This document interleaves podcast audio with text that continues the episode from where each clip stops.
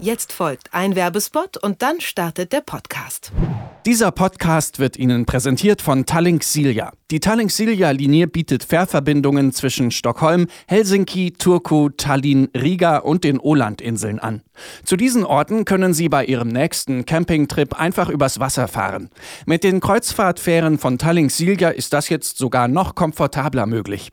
Neue Kabinen, Panoramafenster, Restaurants sowie Wellness- und Kinderangebote machen die Überfahrt zum Erlebnis.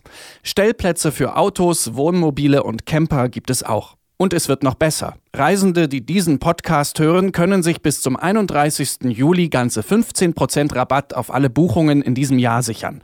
Einfach beim Bezahlen den in den Show Notes angegebenen Rabattcode eingeben. TS134563. Alle Angebote finden Sie auf tallinksilja.de. Abwesenheitsnotiz. Der Reisepodcast von Detektor FM.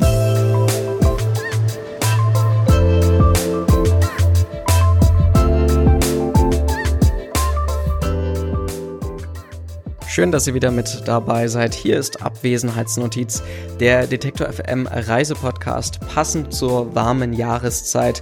Mein Name ist Lars Feyen und ich bin schon mal gespannt, was wir in der heutigen Folge so alles besprechen werden, denn es geht ums minimalistische Reisen. Was wir darunter verstehen können, dazu gleich mehr. Hier nochmal ein kurzer Rückblick auf die vergangene Woche. Da haben wir nämlich nochmal mit Inka Schall vom Reiseblog blickgewinkelt.de gesprochen. Sie hat uns so einiges über das Reisen mit dem Haus Hausboot erzählt? Das hängt natürlich immer davon ab, was für eine Art Hausboot man mietet. Manche sind besser, manche schlechter ausgestattet.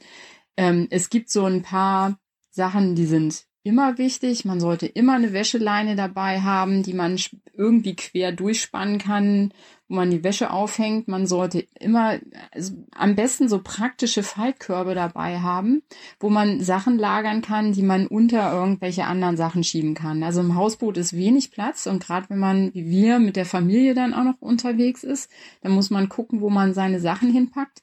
Gut sind auch ähm, irgendwelche Haken, die man irgendwo, also Haken und Taschen, die man dann irgendwo aufhängen kann, damit da noch Sachen rein können. Ähm, und sowas wie, äh, also Schwamm und, und Spülmittel und sowas, das muss man in der Regel auch mitbringen. Ähm, und vielleicht noch ein gutes Messer und einen guten Topf oder eine schöne Pfanne, wenn man darauf Wert legt. Normalerweise sind Küchensachen dabei, aber es ist eben sehr rudimentär. Und wir fahren häufig eine ganze Woche und da will man dann schon mal ein schönes Ei braten oder sowas. Also wie gesagt, da muss man je nach Größe und Ausstattung des Hausboots auch mal auf ein bisschen Komfort verzichten.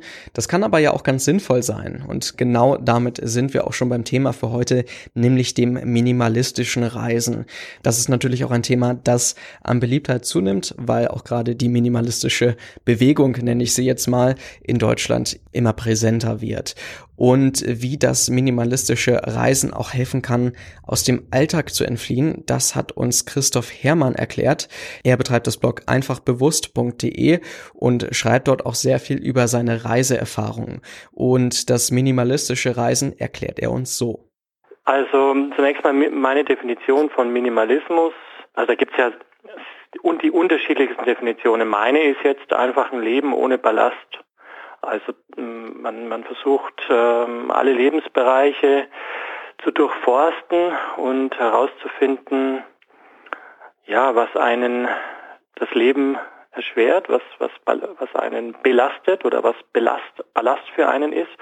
Und den versucht man dann zu eliminieren. Also das sind jetzt nicht nur Gegenstände, ähm, wie jetzt der Kleiderschrank, den man ausmistet, sondern es können auch ähm, ganz andere Sachen sein, also Verpflichtungen oder Beziehungen, vielleicht ein zu großer Bekanntenkreis, dem man überhaupt nicht mehr gerecht werden kann oder ähm, Online-Zeit, Social Media, ähm, Aktivitäten, Terminkalender, der zu voll ist, solche Dinge.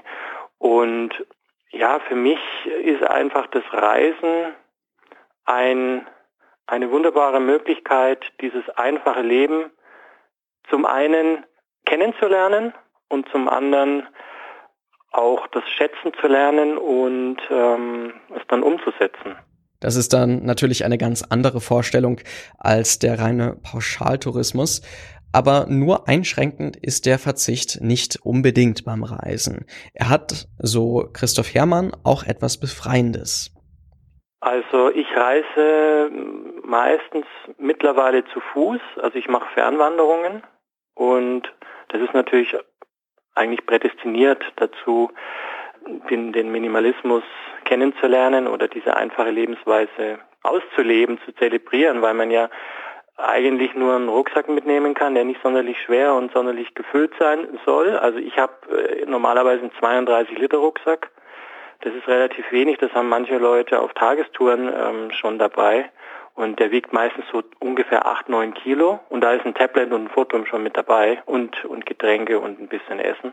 Also ich habe wirklich sehr wenig dabei und mit diesem 32 Liter Rucksack, 8, 9 Kilo, äh, bin ich teilweise einen Monat, manchmal auch zwei, drei Monate unterwegs. Also ich war auf dem Jakobsweg schon, bin von der Haustüre bis nach Santiago de Compostela gepilgert in, waren ja dreieinhalb Monate und letztes Jahr bin ich einmal komplett durch Deutschland gelaufen in zweieinhalb Monaten und ich bin auch schon mal von der Haustüre raus bis nach Salzburg, habe dann die Alpenüberquerung Salzburg-Triest gemacht und bin auch noch weiter bis Kroatien. Das waren dann so insgesamt zwei Monate. Das heißt, ich bin sehr lange unterwegs und habe wenig dabei und habe unterwegs auf diesen Touren natürlich auch äh, relativ wenig Verpflichtungen. Also ich habe ja, ja, ich habe keine Termine in dem Sinne. Ich habe ähm, keine Verabredungen. Ich muss nicht irgendwie meine Wohnung instand halten und ähm, muss auch nicht arbeiten. Also ich schreibe zwar jetzt unterwegs, aber im Endeffekt muss ich nur jeden Tag ein Stück weiterkommen, um meinem Ziel näher zu kommen. Und ähm, ja, das genieße ich sehr und dabei lerne ich eigentlich immer, wie ja, wie wichtig mir das dann auch im Alltag zu Hause wieder ist, auch einfacher zu leben. Ja, natürlich verspricht man sich so einiges vom perfekten Urlaub, Entspannung, vielleicht einen neuen Ort kennenlernen. Aber wie kann man das, was man unterwegs so lernt und sieht, auch vielleicht dauerhaft für den Alltag festhalten? Christoph Herrmann erklärt uns, wie ihm das nach seinen langen Reiseerfahrungen gelungen ist. Na, ich weiß nicht, ähm, reist nicht jeder irgendwie gewisserweise minimalistisch oder einfach? Oder zumindest lebt man doch auf einer Reise im Urlaub einfacher als zu Hause, weil man hat weniger Sachen dabei. Also wenn man schon guckt, die Klamotten. Ich glaube, jeder hat zu Hause mehr Klamotten, als er im Urlaub zur Verfügung hat. Und trotzdem hat man jeden Tag ähm, was zum Anziehen im Urlaub. Und ähm, genauso mit anderen Dingen. Also man nimmt vielleicht zwei, drei Bücher mit. Ähm, also selbst wenn man eine Pauschalreise macht oder ähm, mit dem Auto irgendwo hinfährt. Äh, eigentlich jede Art von Reise ist für mich, ähm, wenn man es ja, genau betrachtet ein, ein minimalistischer Akt, weil ja, man hat wenig Sachen und man hat eigentlich auch relativ wenig vor. Man hat nicht diese, diesen vollen Terminkalender und die vielen Verpflichtungen, die man zu Hause hat. Ist nicht ständig online. Ja, man muss nicht arbeiten, hat keine Termine.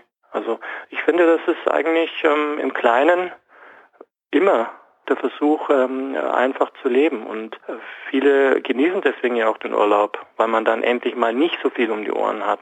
Bei mir war das halt dann so, ich habe das eben auf dieser Weltreise damals so geschätzt, dass ich da diesen, ja, im Endeffekt waren es fünf Radtaschen, aus denen ich gelebt habe, wo mein kompletter Haushalt dann drin war. Also ich hatte auch Zelt und Kocher und so dabei.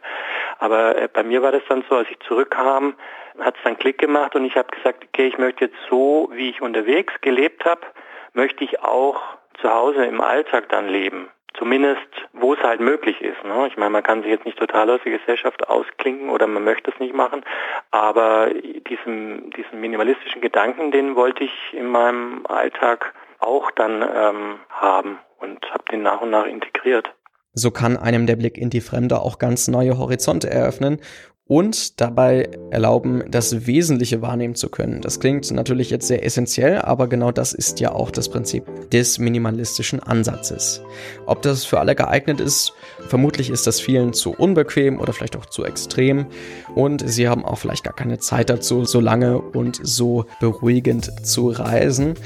Oder sie erwarten sich einfach auch was ganz anderes vom Reisen. Trotzdem gibt es natürlich einige Dinge, die wir hier halt gelernt haben und die man vielleicht auch für andere Reisen mitnehmen kann, dass man vielleicht nicht immer die größten Erwartungen hat und vielleicht auch mal abseits des Weges sich begibt. Das schlägt natürlich wieder in die gleiche Kerbe wie in einer vorherigen Folge, wo wir mit Marc vom Blog One Thing to Do gesprochen haben und die Macher dieses Blogs reisen immer ohne eine genaue Planung zu haben. Auch das ist ja irgendwo ein bisschen minimalistisch. Und jā, Natürlich, diese minimalistische Einstellung ist bei einer Reise irgendwie ja schon immer gegeben, da man auch einfach auf vieles verzichtet und weniger Dinge dabei hat. Und vielleicht kann einem das ja auch weiterhelfen für das Leben nach dem Urlaub. Soweit also unser Blick auf das minimalistische Reisen. Sicherlich auch eine Einstellung, die einen einfachen Urlaub überdauern kann. Ganz weit in die Ferne schweifen werden wir dann beim nächsten Mal. Da geht es bei uns nämlich um Weltreisen und wie man das eigentlich organisiert bekommt. Und natürlich auch, wie wie man überhaupt nach einem Monate- oder jahrelangen Trip wieder zurückkommt. Bis dahin abonniert uns gerne bei Google Podcasts, Apple Podcasts, Deezer oder Spotify. Da findet ihr uns unter dem Namen Abwesenheitsnotiz. Und ich verweise an dieser Stelle auch gerne nochmal auf einen anderen Podcast von Detektor FM, nämlich die Reihe Mission Energiewende. Da werden verschiedene Ansätze zur kleinen alltäglichen Weltverbesserung auch vorgestellt. Unter anderem gibt es auch eine aktuelle Folge mit der Minimalistin Milena Glimbowski, die die Original Unverpackt Läden ins Leben gerufen hat. Auf jeden Fall nochmal interessant, da vorbeizuhören. Und bis zum nächsten Mal. Mein Name ist Lars Feyen und hier an der Tür hängt jetzt erstmal eine Abwesenheitsnotiz.